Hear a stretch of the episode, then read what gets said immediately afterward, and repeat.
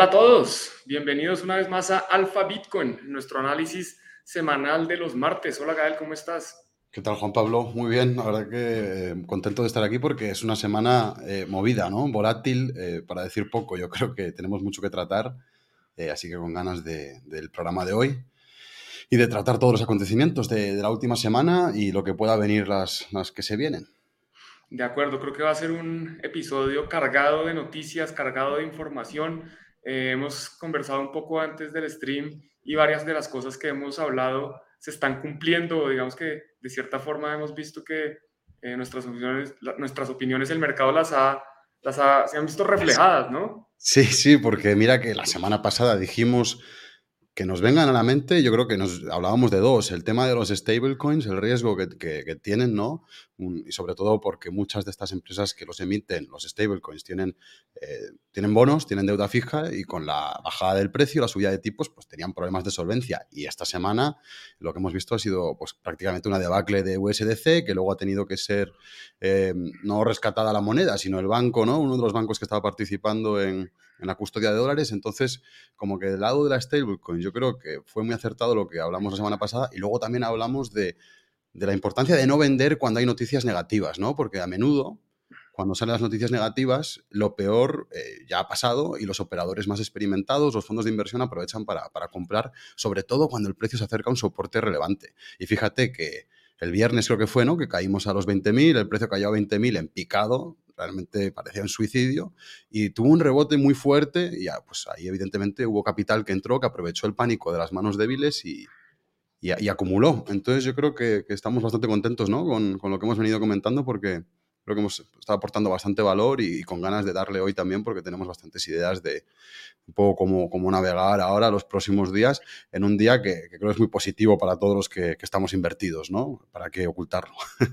de acuerdo. Y además que de, cierta forma se confirma, eh, digamos que la relación que existe entre macro y Bitcoin eh, y, cómo no podemos despegar las dos cosas y cómo nosotros hemos tomado la decisión de tocar ambos temas a pesar de que algunos dicen no, pero tienen que hablar solo de Bitcoin. No, no, es que, es que Bitcoin hoy en día es parte de lo que está pasando en el mundo y por eso pues hay que hablar de otras cosas que pueden influir en el precio de Bitcoin, como obviamente previamente lo hemos visto tasas de interés y más recientemente hemos visto eh, acontecimientos con, con bancos y con stablecoins, que, que, algunos de pronto max, maximalistas dicen, no, stablecoins son shitcoins, eso no sirve para nada. Bueno, pues puede que no sirva, pero le toca estar informado de lo que está pasando porque eso va a afectar, eso puede afectar el comportamiento eh, de Bitcoin. Sí, sí, sí. Y, la macro, que yo creo que al final lo que nos estamos dando cuenta es que, como dices tú, Juan Pablo, que el programa, el enfoque macro es muy importante. Añade mucho valor que no podemos tratar Bitcoin como un ecosistema aislado de, la política monetaria, de la política macroeconómica, lo que dices, el tema de las stablecoins, que están haciendo los bancos centrales, y ahora mismo están haciendo bastante. Entonces vamos a, vamos a tratarlo en el programa porque, porque son muchas las novedades y yo creo que es la semana probablemente una de las semanas más importantes que hemos tenido en los últimos meses y yo creo que incluso desde que hemos empezado Alpha Bitcoin diría que quizás sea la más importante donde los acontecimientos más relevantes se han estado dando y acontecimientos que creo que pueden marcar el devenir de las próximas semanas e incluso meses, diría yo. Entonces vamos a, dar atención. Sí. sí, te propongo, vamos de una a la pantalla que yo creo que hoy va a ser uno de los episodios no solo densos, porque va a estar lleno de información, sino además un poquito largo porque es que hay muchos temas que tratar. Vamos a tratar de, cubrirlo todo, o por lo menos todo es imposible, pero, pero la mayoría, y de darles una pincelada para que quede muy claro qué es lo que está pasando y bueno, que cada uno pueda formar su propia opinión sobre qué puede pasar y cómo tomar las mejores decisiones en estas semanas, meses que, que vienen. Entonces, si quieres compartir tu pantalla, Gael, y empezamos. Sí, listo. Entonces, eh, a ver, que tú eres más diestro que yo para el tema de la, esta es, la, mía, esto va más adelante. Tienes que, abajo, abajo dice presentar. Eh, sí, creo que lo tengo, más o menos. Estamos. Estamos, ¿verdad? Ahora sí estamos compartiendo tu pantalla, perfecto. Listo, pues eh, antes, para, antes de arrancar con el análisis, eh, tenemos sesión, la última sesión ya del curso de iniciación en Bitcoin. Parece mentira que empezamos ya hace pues cinco semanas, esta es la quinta y última sesión del curso. Estamos muy contentos, ¿verdad, Juan Pablo, con cómo ha ido? eh, la última sesión regalamos unos satoshis también eh, mediante Lightning Network a los participantes y, nos gusta mucho que tenga esa parte más operativa de cómo usar la red de Bitcoin y la parte más teórica y para cerrar la parte de inversión. Entonces, aquí en este quinto apartado o quinta sesión del curso, yo voy a tratar lo que es la parte de inversión en Bitcoin, lo llamado invirtiendo en Bitcoin. Justo esta semana me enteré de que, bueno, mis alumnos eh, aquí en, la Universidad de Madrid me habían dado un 97% de media, así que estaba muy contento con eso y aproveché para compartirlo. Un saludo para algunos si está viéndolo. Y, aquí, en la quinta sesión, eh, como decía, vamos a tratar más eh, la cuestión de la inversión en Bitcoin siguiendo este, este guion. En primer lugar, vamos a hablar de por qué Bitcoin es un activo tan singular. Obviamente, la pregunta obligada de en qué se diferencia de otros criptoactivos. Luego vamos a analizar los perfiles de retorno históricos de BTC. Eh, vamos a hacer un análisis de la adopción, porque al final, si consideramos Bitcoin una tecnología, pues eh, tiene un ciclo de adopción, igual que han tenido otras en el pasado, como el teléfono, el televisor, la computadora, etc. Entonces vamos a ver dónde estamos en ese ciclo de adopción. Vamos a ver la coyuntura macroeconómica, que creo que es fundamental, como ha quedado claro en la introducción del programa, porque Bitcoin está muy unido al sistema monetario eh, actual y sobre todo pues a su fragilidad ¿no? tan evidente que estamos viendo actualmente. Entonces vamos a pensar un poco sobre la coyuntura macro y su, y su vínculo con Bitcoin como activo de inversión cerrando con la regulación y también un apartado de riesgos, pensando también en lo que puede ir mal, no solo lo que puede ir bien, sino también, pues, nosotros obviamente pensamos que los riesgos eh, están eh, muy eh, por debajo de los beneficios potenciales de Bitcoin, pero vamos a un poco a tratar también la cuestión de riesgos. Entonces, este, esta quinta sesión yo creo que va a ser muy interesante para todos los que os interese la inversión en Bitcoin. os animo a atenderla. Sabéis que os podéis suscribir aquí en alfabitcoin.io, os podéis apuntar aquí en el apartado de sesiones de iniciación en Bitcoin. Y será pues este jueves a las 6 horas de España. Eh, podéis verlo aquí, suscribiéndoos y podéis participar, hacer cualquier pregunta, que últimamente tenemos la participación de, los usuarios de Alpha Bitcoin y la verdad que está siendo una gozada poder un poco compartir, compartir ideas también. Entonces, con muchas ganas de eso y de cerrar el curso, que, yo creo que, que, este es el curso de referencia para cualquiera que quiera aprender sobre Bitcoin, sin ninguna duda, es la mejor aproximación, para gente que no sabe de Bitcoin, pero para gente igual que ya tiene una cierta experiencia, pero quiere profundizar más, creo que también es un curso muy accesible. Así que animaros a apuntaros y a compartirlo también, como no, pues con familiares y amigos. Aquí está el curso completo. Entonces, en la página tenéis tanto la sesión de este jueves, que ya será la última, como el curso completo. Eh, entonces, esto sobre, sobre la sesión del jueves, que podéis ver que estoy bastante motivado con ella, trabajándola justo hoy, le he dedicado unas horas a las slides, pero ya entrando a la parte de análisis técnico, como siempre arrancando, eh, creo que, esta semana, la última semana, el análisis técnico ha sido muy valioso para Bitcoin. Eh, realmente, si recordamos de sesiones anteriores, habíamos dicho que el precio venía aquí haciendo una sucesión de mínimos ascendentes y máximos ascendentes, la rompió aquí en esta zona, dijimos, ojo, en el newsletter y en el, en el directo, que si rompe esta directriz, probablemente teste al menos este soporte, quizá el siguiente. Y fijaros cómo el siguiente soporte clave era el de los 20 mil dólares aproximadamente. Y este nivel, eh, recordaréis que viene dado por, pues, el máximo del bull run de 2017. Entonces, aquí el viernes, el precio realmente este soporte primero lo perforó como un cuchillo por un bloque de mantequilla, o sea, no, no, se lo, lo, destruyó, pero aquí encontró una demanda muy fuerte. De hecho, estuvo un día testeándolo, hizo una vela clásica de patrón de giro, que es como un martillo, y giró al alza y desde entonces pues no, no ha parado de subir. ¿no? Entonces, fijaros qué importante es el análisis técnico para las personas que tenemos una operativa pues un tanto más activa, ¿no? Que operamos con apalancamiento o que queremos entrar y salir del mercado. Eh, incluso para los que no hagan trading intradía, ¿no? Simplemente algo más de swing trading, pero fíjate cómo este nivel que habíamos mencionado la semana pasada ha actuado pues propulsando al precio. Aquí realmente el capital institucional en esta zona se ha posicionado sin ninguna duda, aprovechando pues el pánico de las manos débiles que se han asustado ante las noticias de crisis financiera, del problema del Silicon Valley Bank, etc. Eh, han llegado a vender y, aquí es donde han comprado los operadores más experimentados. Y esto también era algo que, comentamos en el directo de la semana pasada. Dijimos, mucho ojo porque vender con noticias negativas es un craso error. En general, no es buena idea eh, porque precisamente son las noticias negativas las que los actores pues con información privilegiada conocen y aprovechan para poner órdenes de compra, pues precisamente en esta zona. Esto recuerdo que lo comenté la semana pasada y básicamente es lo que ha pasado. Y fijaros, pues qué rebote tan violento del precio que ni siquiera se ha tomado una pausa aquí. Eh, realmente esta zona podía haber actuado como resistencia, la perforó con fuerza y se ha ido directamente hasta la siguiente resistencia. Que si recuerdas, Juan Pablo, habíamos comentado ya hace tres semanas, dijimos que este era un nivel importante eh, porque entre esta resistencia y la próxima, que está en torno a 29.000, aquí marcada con esta línea horizontal, pues hay aire. Entonces, eh, a mí no me sorprendería nada si en los próximos días eh, vemos una, una sacudida más fuerte que nos llega a testear este nivel. Porque realmente esta es una zona donde no hay casi negociación y al mercado le gusta en general rellenar este tipo de zonas. Entonces, Mirando al norte, porque afortunadamente es donde nos dice el precio que miremos, tenemos pues el próximo nivel clave aquí. Y yo diría que aquí es donde vamos a ver un poco cómo actúa, eh, si, si lo perfora como perforó esta resistencia y esta resistencia, pues genial, porque, porque probablemente le toque testear el siguiente nivel que ya está en torno a 40.000.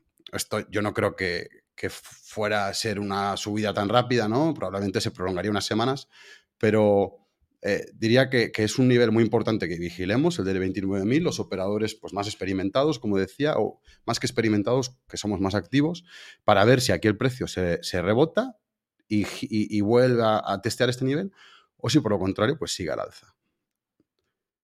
Y para los que tenemos una posición ya adentro, pues es, es una, probablemente una zona para pensar en tomar beneficios dependiendo un poco de cómo actúe, de cómo actúe el precio, ¿no?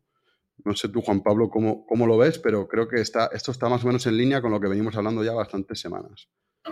De acuerdo, yo pues obviamente muy contento con el comportamiento del precio, porque pues yo soy hodler, bitcoiner eh, con toda, entonces pues a quien no le gusta que sus activos suban de, de valor. Eh, no soy tan optimista como tú, yo por ejemplo la zona de 40 me parece bastante más lejana de incluso pues este año, no, no, no dudo que de pronto lo lleguemos a tocar, pero a mí me preocupa más el tema macro. Eh, yo creo que Bitcoin, de nuevo, todavía es visto como un activo de riesgo. Eh, y aunque, a pesar de que digamos que las circunstancias están dadas para que la gente empiece a entrar más en Bitcoin, los que no han entrado, eh, para entender el valor, porque pues, cuando vemos que los bancos empiezan a quebrar y que el dinero que creemos tener realmente, pues no lo controlamos, no lo tenemos, no es nuestro prácticamente, y que hay una alternativa que es, soluciona eh, todos estos problemas del sistema fiat tradicional, obviamente estoy hablando de Bitcoin, pues es una alternativa atractiva. Entonces, creo en los fundamentales, creo que todo lo que está pasando eh, hace que sea más bullish en Bitcoin en largo plazo, pero en el corto y mediano plazo, digamos que pensando 2023, eh, hablemos de este año. En este año yo creo que va a ser más un año lateral. Yo creo que, creo que hemos tocado piso, o sea que creo que ya eh, no volveremos a los niveles de 15 mil, 16 mil, pero tampoco me sorprendería gratamente si llegáramos a, 40 mil, como dices, en los próximos meses. O sí, yo igual lo que planteo es una tesis, porque al final en el mercado lo que hay son eh, causas y efectos, o causas y consecuencias. Eh, normalmente lo que, lo que vemos en los mercados es como zonas de acumulación, por ejemplo, esta de aquí, que causan un movimiento alcista como este. Luego, uno puede pensar fractalmente y decir que este rectángulo también fue una acumulación que causó este movimiento alcista de aquí. Y aquí lo que yo estoy pensando, igual lo voy a dibujar mejor como un rectángulo porque se va a ver mejor. Este, este rectángulo pues puede ser la causa, ¿no? Aquí se acumulan posiciones y cuando se ha terminado de acumular el mercado pues explota. Aquí lo mismo, ¿no? En esta esfera que he dibujado aquí. Entonces, lo que, la, hipótesis que igual estoy planteando es que esto de aquí también sea una, una zona de acumulación que, que cause el próximo movimiento alcista, que como dices tú, yo creo que podría encontrar resistencia aquí. O sea, hay que vigilar, como digo, cómo actúa el precio, pero creo que si no la encuentra, eh, entonces podríamos, yo desde luego que no me saldría de mis posiciones y lo que pensaría es que esta causa, toda esta acumulación, eh, es suficiente combustible para propulsar el precio, no hasta aquí, porque esto es una subida muy, muy tímida. Ya estamos en 26, es un 10%, para Bitcoin es muy poco, sobre todo si esto ha sido acumulación. Entonces, esto no hay que darlo por hecho que va a ocurrir, pero creo que tampoco descartaría que aquí encontremos cierta resistencia y luego lo perforemos para ir a buscar niveles superiores. Eh, como digo, esto yo no lo esperaría en una o dos semanas, o sea, es un proceso que lleva su tiempo, está claro. Y tampoco descartaría lo que tú comentas, ¿no, Juan? Que es que, aquí encontremos resistencia y que estemos un poco con una lateralidad unos meses y luego ya subir y romperlo. Pero si uno tiene una posición, yo creo que lo prudente es ver cómo aquí actúa el precio y, si encuentra resistencia o no. Tampoco hay que darlo por sentado. Eh, luego, esta, causa, esta acumulación que hemos visto aquí, ¿es suficiente para propulsar el siguiente mercado alcista? Pues probablemente no. Yo incluso, incluso si, si nos vamos a. Incluso si, si nos vamos a 40.000, como digo, eh, yo creo que en algún momento habría una corrección, más acumulación y luego para arriba, ¿no? Yo creo que eso sería lo más, lo más probable, ¿no? Em, pero bueno, al final tenemos que plantear escenarios y si estamos dentro del mercado, pues tener las reglas, ¿no? Y los niveles clave. Yo, por ejemplo, aquí sí que compré en 20.000, tenía la suerte, cuando vi que el precio se giraba, compré y ahora pues veo que el próximo nivel relevante pues, e, es este de 29 para, para un poco decidir si, tomar beneficios de esa posición apalancada o no.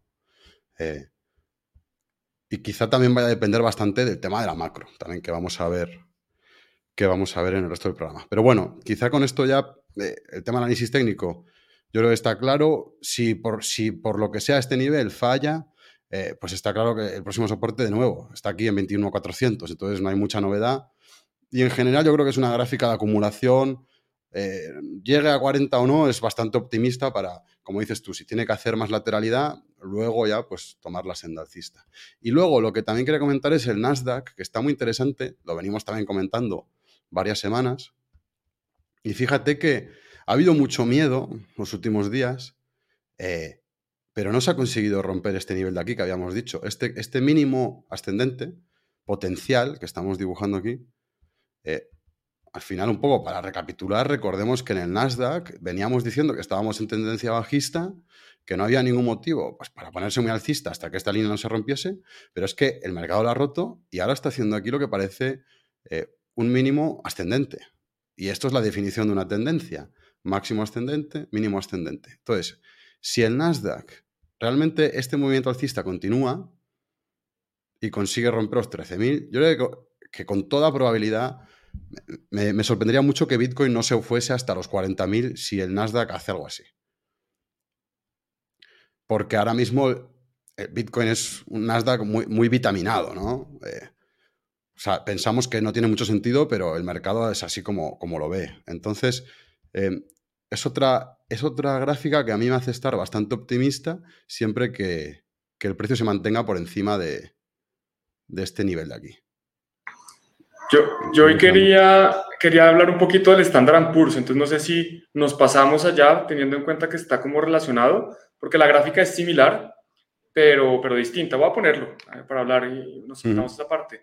Aquí en el Standard Poor's se ve algo similar al Nasdaq, como decías, está esta línea de tendencia, con la diferencia que el Standard Poor's la volvió a romper hacia abajo y en este momento estamos volviendo a probar, incluso hoy se ha devuelto.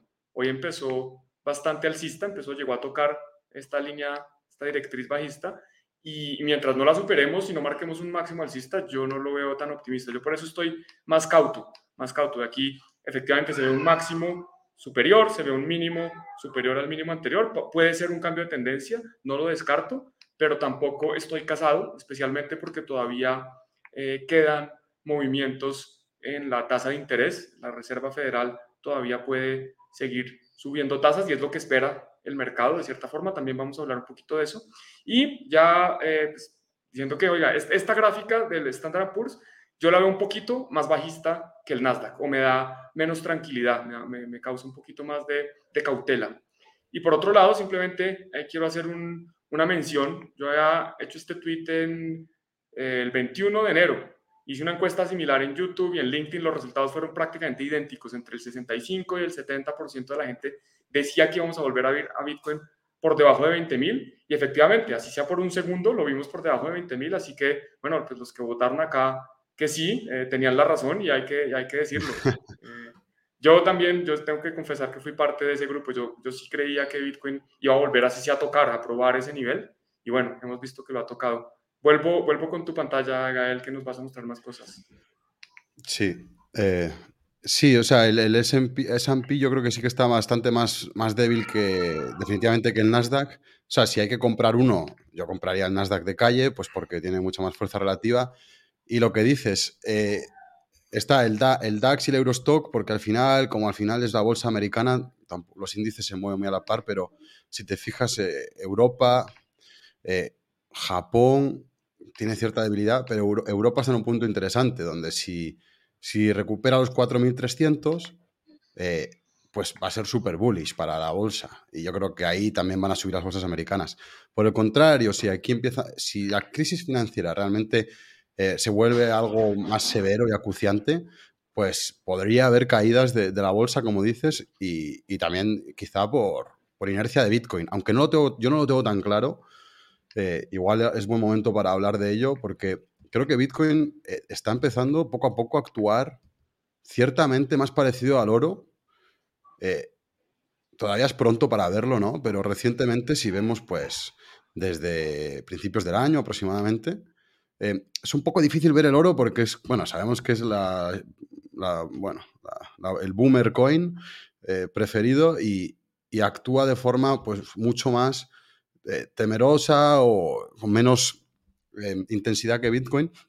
Pero lo que empezamos a ver es que, mira, fíjate que desde este, aquí el oro rebotó cuando empezó la crisis bancaria, actuó como valor refugio y luego Bitcoin siguió el rebote al poco tiempo. Entonces, eh, no sé si estamos empezando a ver un cierto decoupling de Bitcoin de, los índices. Creo que todavía es pronto, pero realmente creo que es lo lógico. Creo que tú también estás de acuerdo, ¿no, Juan Pablo? Que, Bitcoin no puede actuar como un blue chip toda la vida, como ARK Investment o, o como el Nasdaq.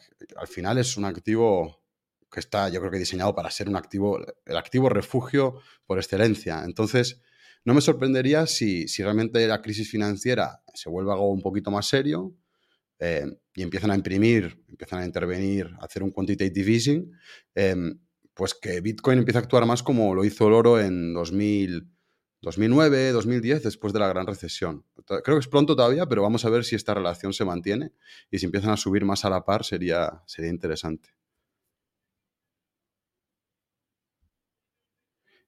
Eh, y luego se ha caído Juan Pablo, ¿no? Sí, se ha caído Juan Pablo. Pues nada, sigo yo. Eh, si queréis comentar algo, pues en el chat creo que os puedo leer más o menos.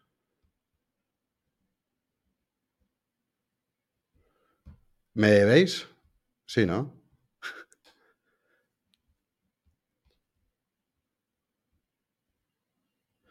Eh, estoy leyendo a Príncipe Vegeta que pregunta... A ver que si no nos parece que el pump de Bitcoin también está muy condicionado por el rescate de la Fed. Definitivamente, sí. Sí, sí, vale, me, veis y me escucháis, genial. A ver, sí, yo creo que eh, sí, totalmente. Em, lo que dice el Príncipe Vegeta, realmente eh, lo que se está haciendo es inyectar liquidez para, no lo están llamando quantitative easing, pero sí que están haciendo intervenciones de liquidez para asegurar los depósitos, que era algo que comentaba antes Gerardo. Eh, de depósitos además por encima del valor que se supone que asegura el fondo de garantía. O sea, lo cual ya podemos pensar que es bastante eh, injusto porque se está rescatando a grandes depositantes. Pero bueno, en fin. Em, la cuestión que sí que yo creo que está bastante relacionado con el rescate de la Fed al Banco Central, este, al, al Banco Comercial de Silicon Valley, eh, y que probablemente se vengan más, porque si os habéis fijado, los bancos comerciales están cayendo como moscas en bolsa. Entonces, no me sorprendería si la Fed se ve obligada a inyectar más liquidez. Y eso es algo que quería hablar, lo tengo preparado. Eh, el programa igual se acorta un poquito porque no sé si Juan Pablo va a poder volver a unirse, pero mi parte la voy a completar, ¿vale? Entonces sí que voy a hablar de la liquidez porque tiene una correlación súper alta con, con Bitcoin y de esto que decía aquí Príncipe Vegeta, de que si está condicionado por el rescate de la Fed.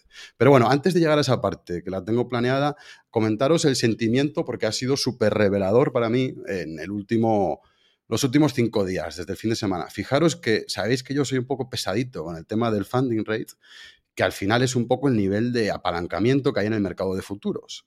Eh, si es positivo, pues hay mucho apalancamiento en largo y si hay negativo, el apalancamiento es más en corto. Y fijaros en la caída de 20.000 que comentaba antes, que compré, yo la compré sobre todo por, por este, esta caída tan brutal del funding rate. O sea, el funding rate se puso muy negativo, eh, llegó a niveles donde si, pues si veis, eh, casi que cerca, muy próximo a los niveles de FTX, eh, cerca de los niveles del COVID. Lo del COVID fue bastante loco, pero estábamos bastante cerca. Y, es, y todo esto con una confluencia de bastante FAD, de bastante miedo al banco este eh, de Silicon Valley.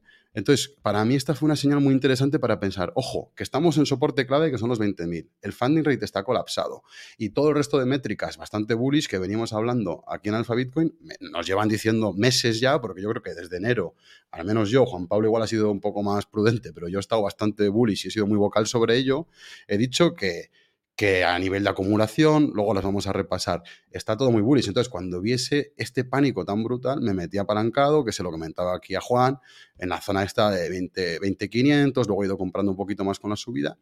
Y bueno, esto simplemente para mostrar que, eh, hostia, que, que, los niveles de soporte y resistencia tienen valor, porque hay mucho hater ahí en Twitter que me dice, no, sí, el mercado puede subir o puede bajar. Eh, obvio, como si estuviesen diciendo algo que es una obviedad eh, y lo dicen a modo de crítica, pero yo por dentro me descojono porque em, es una obviedad y es verdad. O sea, el mercado siempre puede subir y puede bajar, pero hay ciertos indicadores o indicaciones que nos pueden hacer ver que hay una probabilidad más alta de que rebote o que no. Entre ellas, pues por ejemplo, un soporte tan claro como el de 20.000.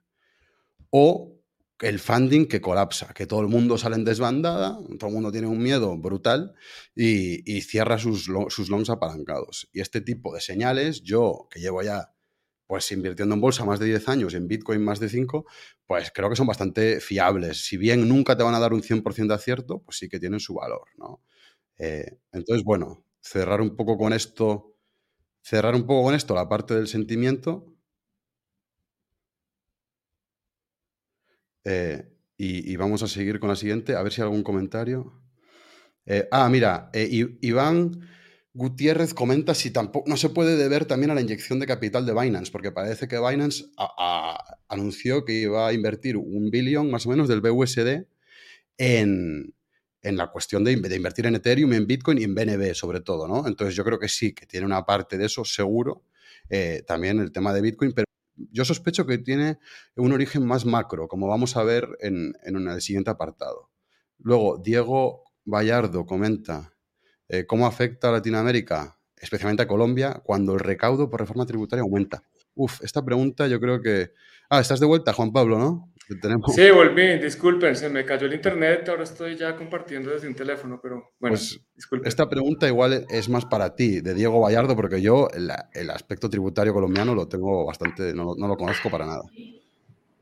Cuando el recaudo por reforma tributaria aumenta.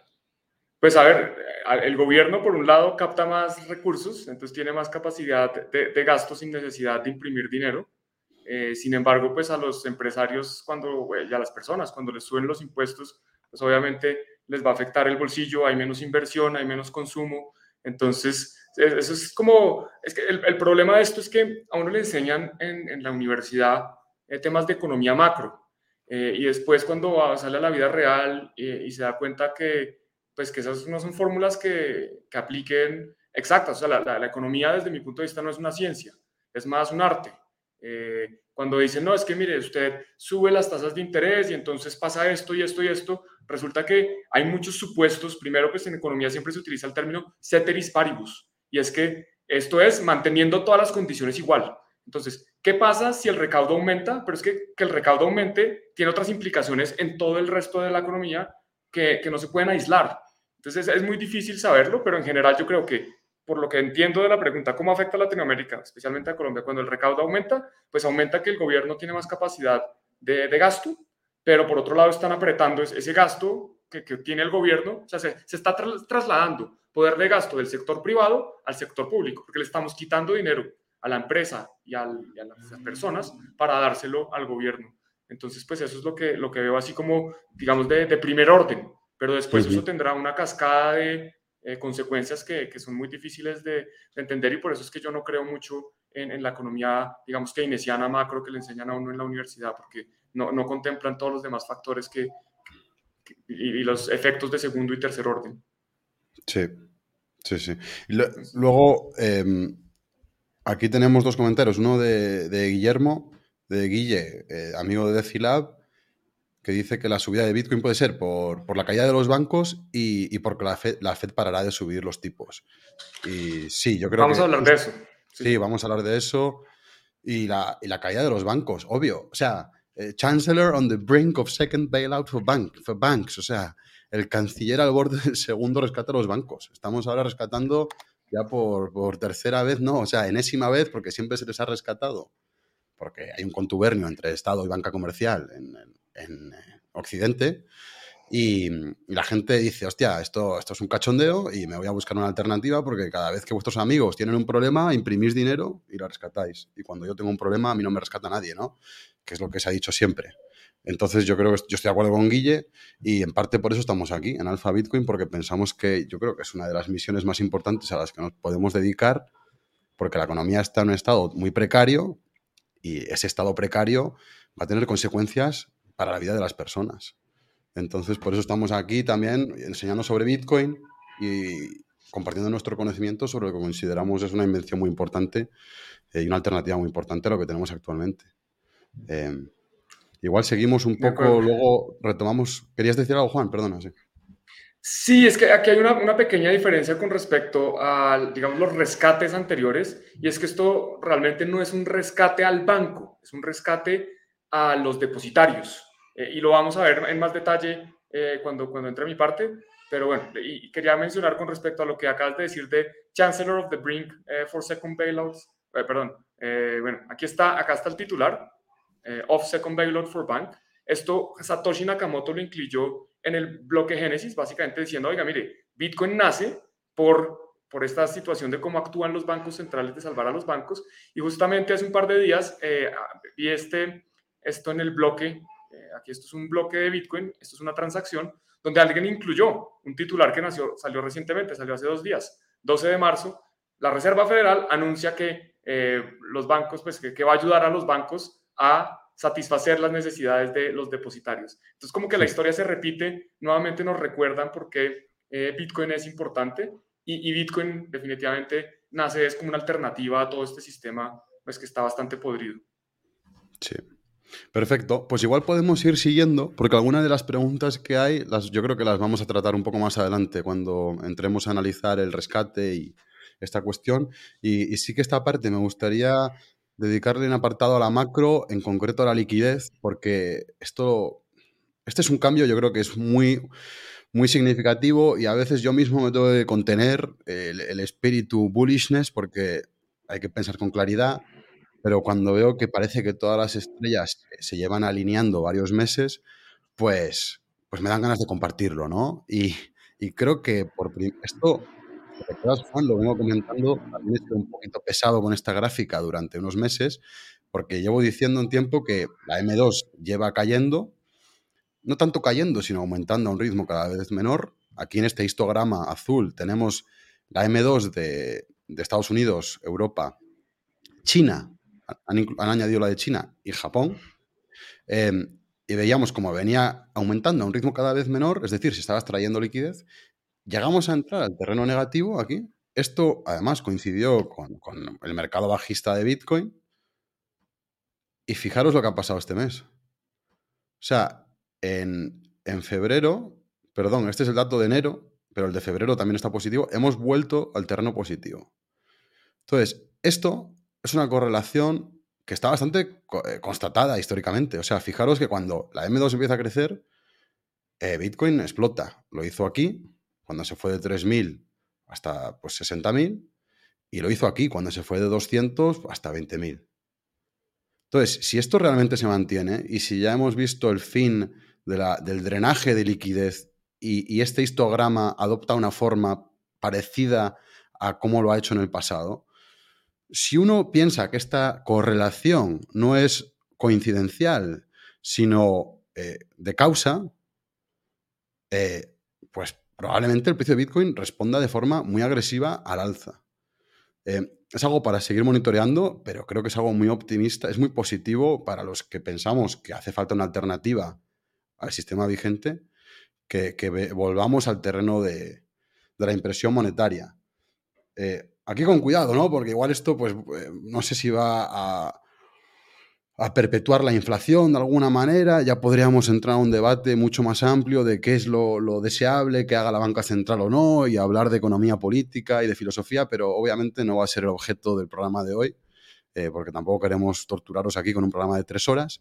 Lo que sí que es el objeto del programa de hoy es un poco pensar eh, qué dirección es la más probable que tome Bitcoin. Y este factor, que es que la M2 vuelva a crecer, históricamente, y esto no es ni consejo de inversión, ni, eh, ni, quiero aquí parecer adivino, pero históricamente ha habido una correlación alta y es algo que yo creo que haríamos mal en ignorar. Yo creo que es importante tenerlo en cuenta y seguir viendo cómo evoluciona este histograma. Y de hecho, como, como pensamos que es tan importante, una cosa que estamos haciendo en Alpha Bitcoin es crear un indicador de liquidez global.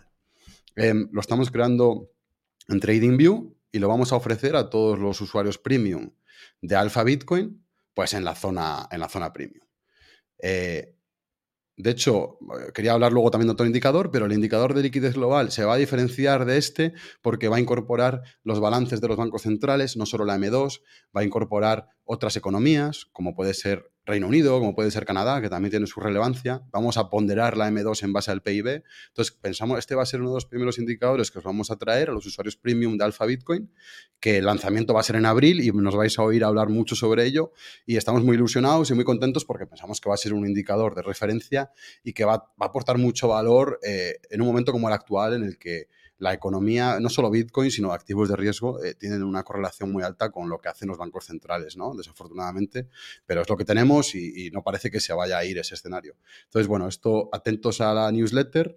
Eh, suscribiros ya si no lo habéis hecho, porque os vamos a ir informando del lanzamiento de este indicador para, bueno, un poco eh, seguir más de cerca lo que pasa con la, con la liquidez global. No sé si tú, Juan Pablo, tenías algo para añadir en, en este aspecto.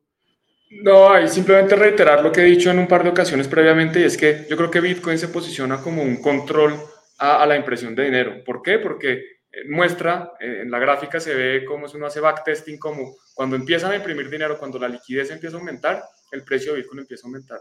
Entonces, de cierta forma, si los bancos centrales eh, se desordenan mucho y empiezan a imprimir mucho dinero, pues eso va a tener implicaciones en una subida importante en el precio de Bitcoin, o por lo menos eso ha pasado históricamente y yo creería que eso va a volver a pasar.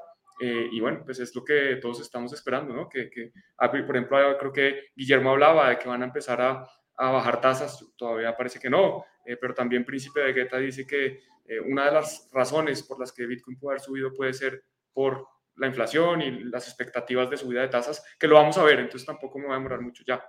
Vale, bueno, pues recordaros esto, el que indica, se vienen los indicadores, entre ellos el, Global Liquidity, y luego también, pues para ya ir cerrando la parte que tenía preparada, que, estas métricas, hablaba un poco antes de que se alinean las estrellas, ¿no? Un poco exagerado quizá, pero, pero bueno, en, mi forma de interpretar Bitcoin no. Y yo ya llevo, como digo, llevo meses siendo muy alcista eh, y, pensando, intentando basar mis opiniones en datos. Y sabemos que esto sabemos de programas anteriores que hay otras métricas, algunas de ellas las han mencionado en el chat, compañeros, que están también muy bullish. O sea, no es solo la M2, no solo que a nivel técnico eh, hayamos testeado el soporte más importante de los últimos cinco años, no solo que el, sentimiento haya estado como ha estado, sino que a nivel de adopción vemos un crecimiento muy fuerte, el hash rate está en máximos históricos, el momentum está muy fuerte y la acumulación de bitcoins en holders de más de un año está en máximos históricos, ¿no? Entonces, estas métricas, junto a otras, también las tenemos en consideración y yo las tengo en consideración en mi operativa y queremos que vosotros también las podáis tener. Fíjate que me acuerdo de este tweet que lancé en, enero, donde dije que estas métricas que acabo de mencionar eh, y, todo lo anterior y el análisis técnico, ¿no? Que mucha gente se mofa de él, pero como yo siempre, yo siempre voy a decir que es súper valioso porque llevo ganando dinero con análisis técnico muchos años, eh, y, dije que probablemente esta era la zona de suelo generacional de Bitcoin. Y sinceramente lo sigo pensando, y lo sigo pensando en base a datos y a métricas como estas. Entonces, un poco para ir cerrando, eh, que aparte del indicador de liquidez global, también queremos traeros un indicador propietario, eh, que va a ser un Bitcoin Risk o una forma de evaluar pues, cómo está el nivel de riesgo en el mercado en base a pues, este tipo de, parámetros que manejamos, en base a datos, que si bien nunca nos van a dar un 100% de fiabilidad, pensamos que nos pueden dar un, edge muy fuerte frente a otras estrategias, como es comprar, como haciendo un DCA ciego, simplemente haces DCA pues porque te lo han dicho así, sino de manera más informada y con estrategias testeadas que, realmente dan una ventaja, que las vamos a lanzar en abril y van a tener un precio promocional pues para todos los usuarios básicos, los que tenéis la membresía básica de Alpha Bitcoin. Eh, entonces, si no lo habéis hecho ya realmente, pues entrar a alphabitcoin.io, a la zona premium, y eh, aquí podéis uniros. Podéis uniros, eh, acceder a la membresía básica em, con vuestro email y ya vais, os vais a recibir el precio promocional para la membresía anual con todo este tipo de, soluciones que, os estaba comentando. Eh, entre otras, ¿no? Porque la zona premium pues, va a tener muchas otras soluciones, como van a ser los vídeos premium, eh, donde vamos a hablar de cómo emplear estas herramientas, los portafolios modelo que vamos a manejar, mucha formación con profesores invitados, aparte de comunidad, eh, vamos a tener un dashboard de métricas on-chain clave también, que estamos trabajando y que lo vamos a anunciar con un partner del sector muy interesante, que también va a estar disponible para todos los usuarios premium. Entonces, simplemente, pues, que estamos muy motivados y realmente animaros encarecidamente a, a registraros, a uniros para tener acceso a ese, pues a esa oferta promocional de inicio y un poco nuestro agradecimiento a los que nos seguís desde el principio en Alpha Bitcoin, eh, pues queremos daros un precio, pues como digo, muy atractivo para la membresía premium. Entonces eso, pues animaros a hacerlo y ya Juan, si quieres te dejo ya con, tu parte de las noticias. Perfecto, simplemente también eh, mencionar que los que se vayan suscribiendo ya van a tener acceso a unas clases especiales que, que no van a tener acceso los demás, independiente de que paguen o no. Y también aclarar que Aquí, bueno, DeFi Lab, eh, Guille dice que, él no está diciendo que bajen tasas, pero que van a parar la subida. Y bueno, de eso también vamos a hablar. Y este comentario de, de Príncipe de Guetta diciendo que Gael se está en, en Sailorizando o en Sailorzando. Está pareciéndose a más a, Michael Saylor. Bueno, yo, yo, tengo mucho tema, entonces vamos a ver si, si lo tocamos rápido. Gael, por favor, me interrumpes si crees que hay algo que deba profundizar o si quieres comentar algo. La semana pasada, o la noticia grande de la semana pasada, fue el fallo, no sé si llamarlo quiebra, de algunos bancos, eh, principalmente Signature y Silvergate, que están ahí en el titular, eran los principales bancos que le prestaban servicios a las compañías relacionadas o que trabajaban en la industria de criptomonedas. Aquí es importante tener en cuenta que estos no son bancos de criptomonedas, estos bancos no son custodios, no ofrecen productos de criptomonedas, sino que le prestaban sus servicios a empresas relacionadas con, con la industria. Y por otro lado, tenemos también eh, el SBB o el Silicon Valley Bank, que este banco es mucho más grande, más relevante, porque no solo tenía, digamos, relación con las empresas cripto, sino además con otras compañías, eh, digamos, startups en California. Entiendo que este era el primero o segundo banco de California, es el 16 banco número 16 más importante eh, en Estados Unidos. Entonces, que, que se empiecen a, a ver fracturas o fallos en estos bancos, pues es, es algo eh, preocupante y ha tenido implicaciones en las criptomonedas. Primero porque si cierran los bancos que prestan servicios a, estas compañías, pues las compañías entran en una posición complicada. Y segundo porque estos bancos tienen depósitos de las compañías. Entonces, si yo tengo un depósito en un banco y el banco se quiebra, pues no me puede honrar ese depósito y vamos a empezar a responder algunas de las preguntas que había desde el principio. Eh, porque, bueno, porque ¿Cómo, así? Si el banco se quiebra y los depositarios se jodieron, entonces llega el gobierno, salva a los bancos. Vamos a ver qué es lo que pasó.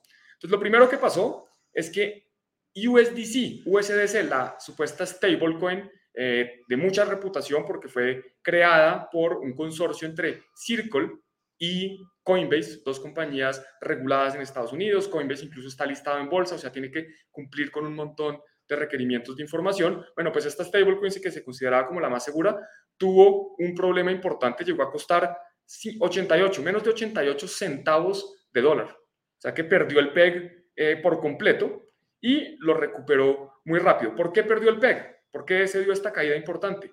Porque de las reservas que tenía USDC, que son más o menos 45 mil millones de dólares, hablando en, español, eh, bueno, cerca de 3.500 millones de dólares, esto, el número exacto pues, es un detalle, pero más o menos 3.500 eh, o sea, cerca del entre el 7 y el 8% de sus reservas parecía que se habían perdido, porque estaban en un banco que no había podido honrar eh, pues los depósitos porque se, se había quebrado. Sin embargo, esto es un anuncio del domingo, esto es el domingo 12 de marzo, salió un anuncio conjunto entre el Tesoro de Estados Unidos, la Reserva Federal, o sea, el Banco Central, y este es, este es un fondo que asegura los depósitos de, los, eh, de, las personas que, que tienen depósitos bancarios, salieron con un reporte donde están diciendo, aquí pues no lo vamos a leer en su totalidad, y dicen que eh, esta entidad, el FDIC y la Reserva Federal, bueno, van a estar, van a responder por todos los depósitos de las personas que hayan tenido dinero en el Silicon Valley Bank. O sea que el Silicon Valley Bank, las personas que tenían dinero ahí, no tienen que, o sea, hoy ya lo pueden retirar. Entonces, ¿qué pasa y por qué esto es diferente a lo que habíamos hablado? e incluso aquí, una de las primeras preguntas del streamer era de Gerardo, ah, no, era, ¿cómo así que salva a los depositarios y no al banco? Pues sí, en el 2008 lo que hizo el gobierno fue comprar activos tóxicos de los bancos, o sea, los bancos tenían un activo, digamos, tenían una hipoteca que no iban a pagar, que ya estaba, digamos, eh, que, el usuario no iba a poder pagarle al banco. Entonces el gobierno llegó y le compró esa hipoteca al banco entonces el banco quedó con liquidez. El, gobierno le dio, el Banco Central, la Reserva Federal, le dio directamente dinero al banco. Ahora lo que están haciendo es distinto. No están diciendo al banco, oiga, tome dinero o venga, yo compro activos que usted tiene, sino que están diciendo, oiga, los depositarios que tienen dinero en este banco, nosotros les vamos a garantizar ese dinero. Normalmente, el, el, seguro que cubre a los depositarios, en todos los países del mundo que yo sepa, hay un seguro, hay un seguro que cubre hasta distintos montos en, Europa, en España creo que es como 100 mil o 150 mil, en Estados Unidos son 250 mil. En este caso lo que han dicho es, bueno, vamos a cubrir la totalidad de los depósitos. Entonces, en el caso de USDC, que tenía cerca de 3.5, más bien 3.500 millones, pues le van a responder con los 3.500 millones, no solo con 250 mil, que sería una pérdida impresionante. Entonces eso hizo eh, que, pues que afortunadamente para, para muchos el precio de USDC se recuperara y hoy ya en este momento pues está muy cerca al PEG, está en 0.997. Entonces se ha recuperado, pero el banco no lo salvaron. las personas perdieron su trabajo, eh, gente tuvo que salir despedida, etcétera. Y sin embargo, ah, obviamente hay oportunistas, eh, esto es normal, es el mercado, es el capitalismo, y llega el HSBC, Hong Kong Shanghai Bank eh, no me acuerdo si la C significa algo, supongo que sí, no, no, no, lo tengo, commerce o algo así. Bueno, salió a rescatar eh, o, a comprar, no, no a rescatar, a comprar el banco por una libra esterlina, un pound. Por aquí, no sé, no lee la noticia, aquí dicen que para ellos era estratégico, quieren entrar al mercado estadounidense con fuerza, a Silicon Valley, y bueno, van a comprar eh, este Silicon Valley Bank. O sea que no, esto no se ha acabado, esto, esto sigue andando, vamos a ver si hay más bancos, porque ¿qué pasa? Aquí están las pérdidas en las que se están sentando en este momento los bancos estadounidenses y acumulan cerca de 600 billones, en español serían 600 mil millones de dólares. Si, no estoy mal, este número lo digo de memoria, eh, el Silicon Valley Bank tenía 160 mil millones, 160 billion. Bueno, pues las pérdidas son mucho más grandes. Y, voy a devolverme un poquito a qué pasó con el Silicon Valley Bank específicamente. Bueno, este, este banco empezó a comprar tesoros, o sea, bonos del gobierno de Estados Unidos, cuando las tasas se habían empezado a subir. Entonces empezó a comprar al 2 y decía, oiga, yo compro estos bonos al 2, estoy captando recursos de, empresas, de personas al 0, porque ellos no les dan retorno y se están ganando ese diferencial, se ganan el 2. Pero después resulta que ahora es el 3. Entonces, bueno, felices, ahora compramos al 3, ahora el 4, ahora el 5. Entonces uno piensa, si yo compro al 5, pues buenísimo. Lo que pasa es que todo lo que compraron al 1, todo lo que compraron al 2, todo lo que compraron al 3, pues ahora vale menos, porque en la medida en que suben las tasas, pues baja el precio de esos activos. Entonces fue un problema prácticamente de no tener, no, machar, no, no eh, coordinar eh, los pagos que tienen que hacer con los ingresos que van a recibir. O sea, ellos tienen depósitos eh, a vista, que significa que en cualquier momento puede venir alguien a retirarlos, pero los activos donde están esos depósitos son a más largo plazo. Entonces, cuando salieron a, oiga, si yo quiero retirar mi dinero del banco, el banco no tiene el dinero físico en cash, sino que tiene que salir a vender bonos y como los había comprado a un precio y ahora valen menos, pues ahora está, eh, está castigado. Y eso es lo que le pasó a este banco en particular. Pusieron a, digamos, a especular un poco y está pasando con muchos bancos. Aquí lo vemos en esta gráfica, lo voy a agrandar un poco. Eh, vemos las pérdidas acumuladas que tienen los bancos. Esto no son pérdidas, digamos, de, de que se están gastando el dinero, no, es que compraron unos activos que ahora valen menos porque las tasas están subiendo. Entonces eso es importante. Y también siempre se hablaba, ¿no? Es que la Fed está subiendo tasas hasta romper algo. Bueno, pues parece que ya se rompió. Este es un tweet aquí de mi amigo Eneconor, eh, inversionista también Bitcoiner. Y bueno, aquí muestra cómo distintos bancos regionales en Estados Unidos, en el mercado, pues se han cascado. 70%, 80%, 50%. Varios de estos bancos regionales porque se teme el efecto contagio. Afortunadamente, pues ya para los bancos, yo no creo que esto sea bueno para el mundo, pero pues es la forma que ellos quisieron salvar. Juan, los van a salvar. Adelante. Hay una cosa que, porque lo comentas, me hace mucho, una cosa que me causó mucha gracia que leí ayer. Eh, Larry Summers, eh, Lawrence Summers, que era eh, el secretario del Tesoro americano, durante la legislatura de, creo que era la de Obama, si no recuerdo mal, entonces el tipo dice, con dos cojones, dice ayer, eh, no sé si puedes poner en mi pantalla porque tengo el tweet, pero es que es una cosa que... Sí, eh, es, increíble que, un exsecretario del Tesoro diga, escriba esto. Dice, el banco este de Silicon Valley cometió un error elemental. Pidió prestado a corto plazo para invertir en el largo plazo, lo que has dicho tú, ¿no? al final un banco hace eso, le damos nuestros depósitos, la liquidez, y el banco invierte pues, en créditos hipotecarios, empresariales a largo plazo, bonos del tesoro, etc.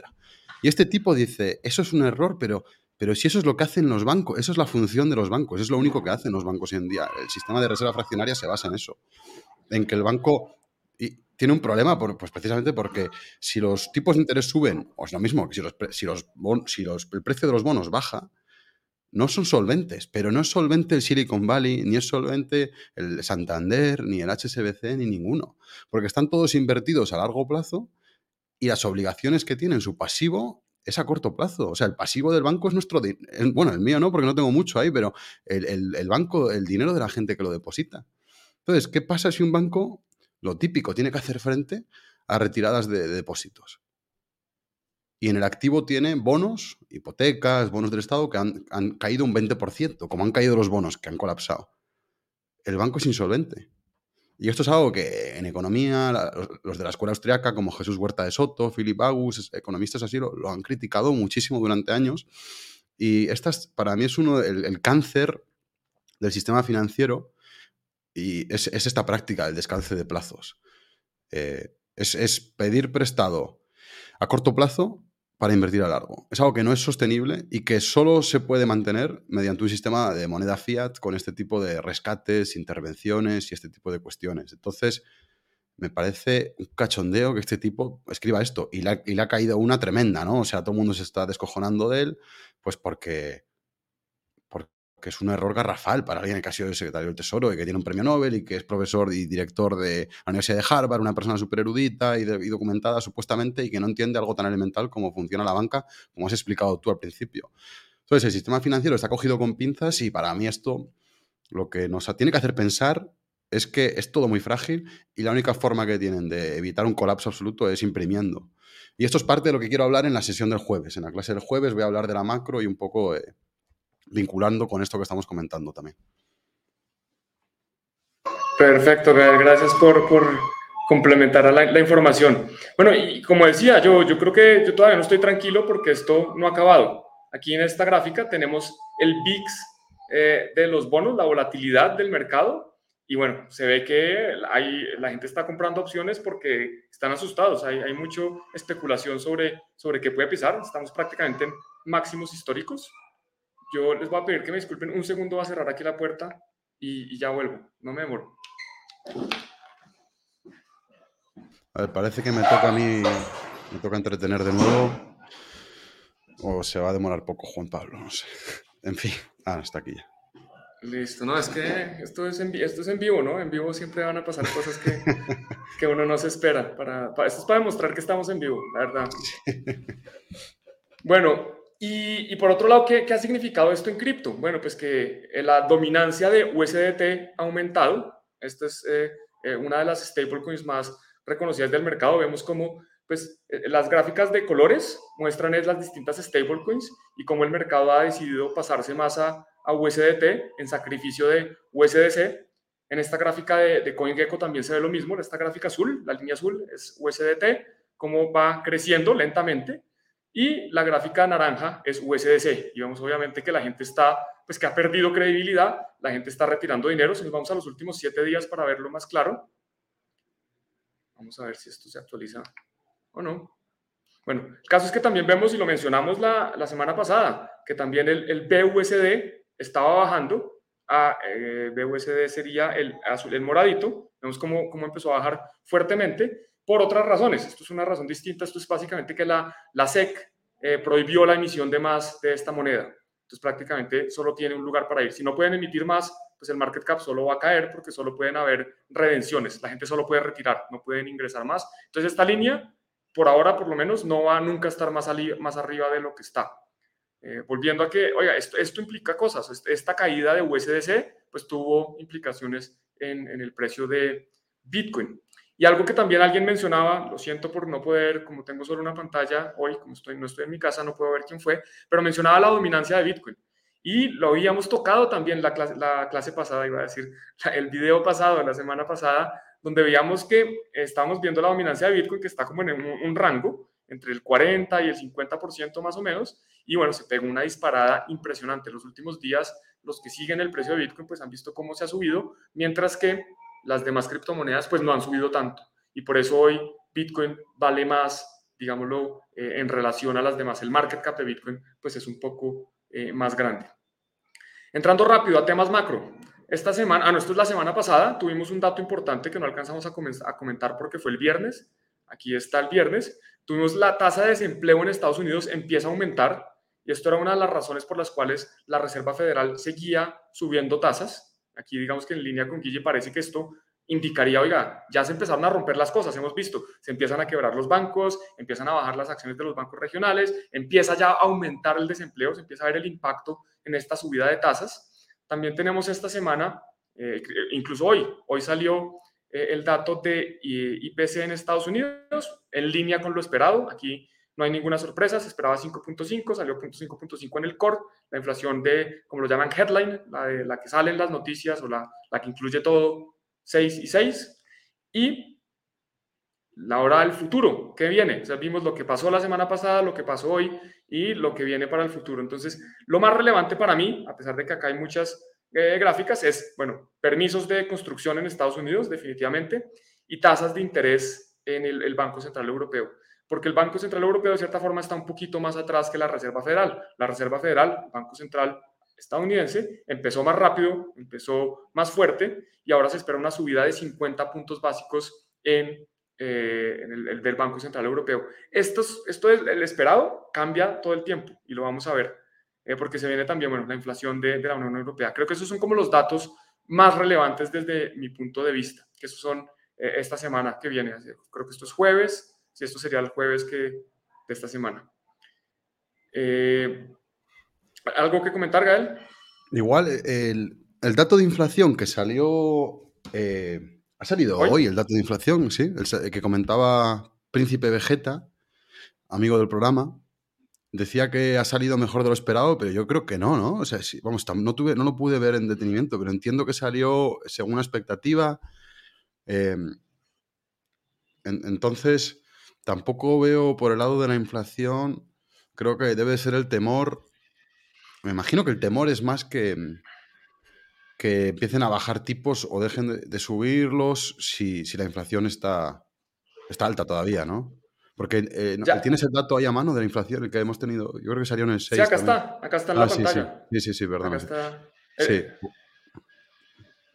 pues no se, aprecia nada, no se aprecia nada. Sí, no se aprecia nada bullish que que digas, oye, que Bitcoin eh, que, ha salido muy por debajo de lo esperado y, y, por eso Bitcoin rebotó, casi que es al contrario, ¿no? Igual es un miedo a que se quede más pegajoso, que yo creo que es lo que, lo que tiene que empezar a ocurrir, es que el mercado reconozca que, que Bitcoin es una alternativa a, a, este sistema, que, está, que es tan frágil, que está es obvio que es súper frágil. Y, y, que suba cuando la inflación sube más de lo esperado también. Yo, yo es lo que anticiparía que empiece a ocurrir en algún momento, ¿no? Y no creo que, que sea muy tarde, ¿no? Eh, no sé cómo lo ves tú, Juan, pero yo creo que, que, ese tiene que ser el destino de... O sea, el mercado tiene que llegar a esa conclusión una propuesta de valor de Bitcoin.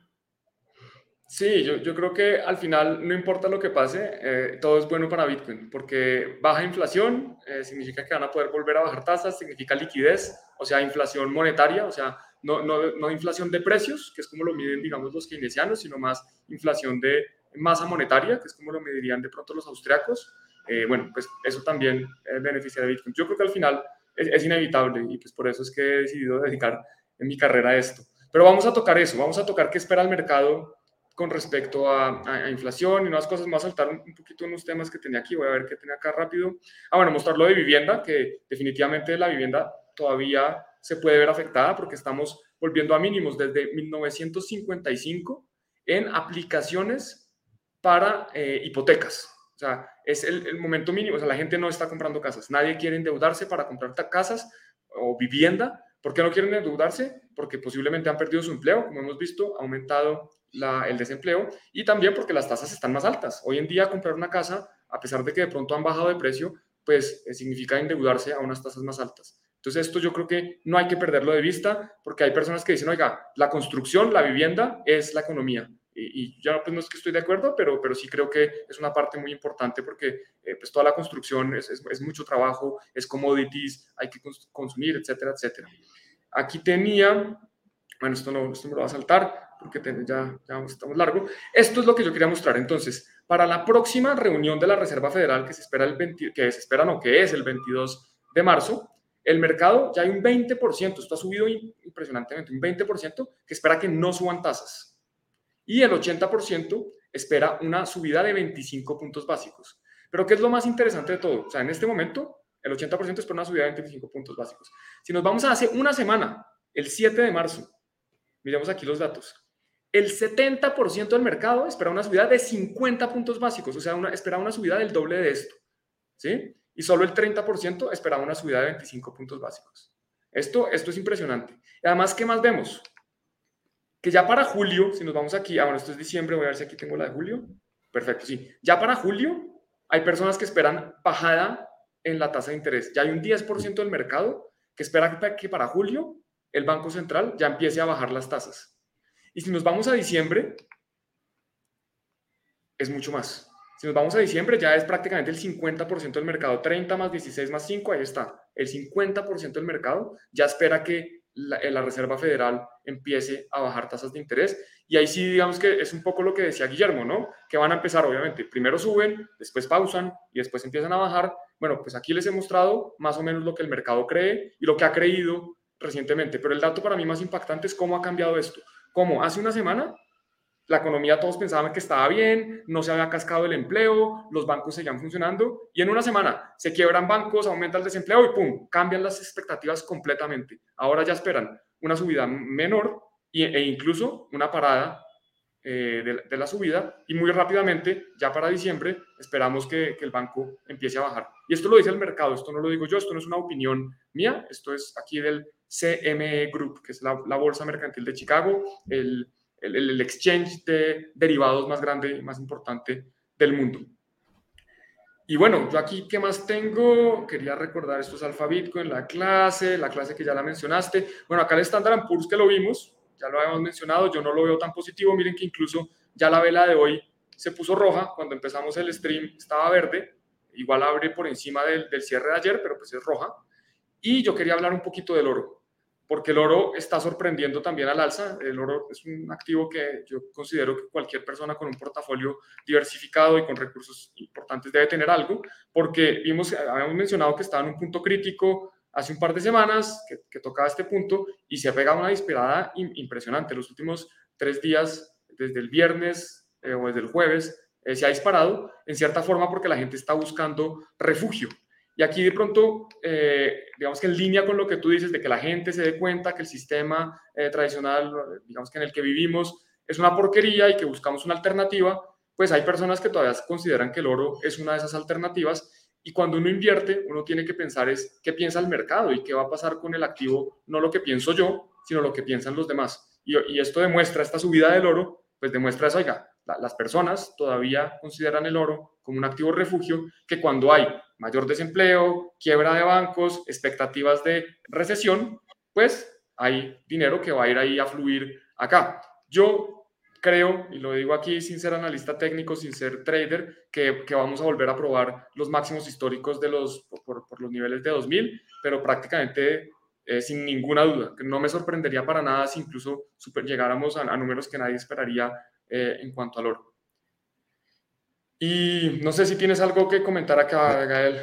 Sí, yo, yo lo veo también una gráfica alcista, solo que, bueno, ya he hablado en varias ocasiones de mis desencuentros con el oro.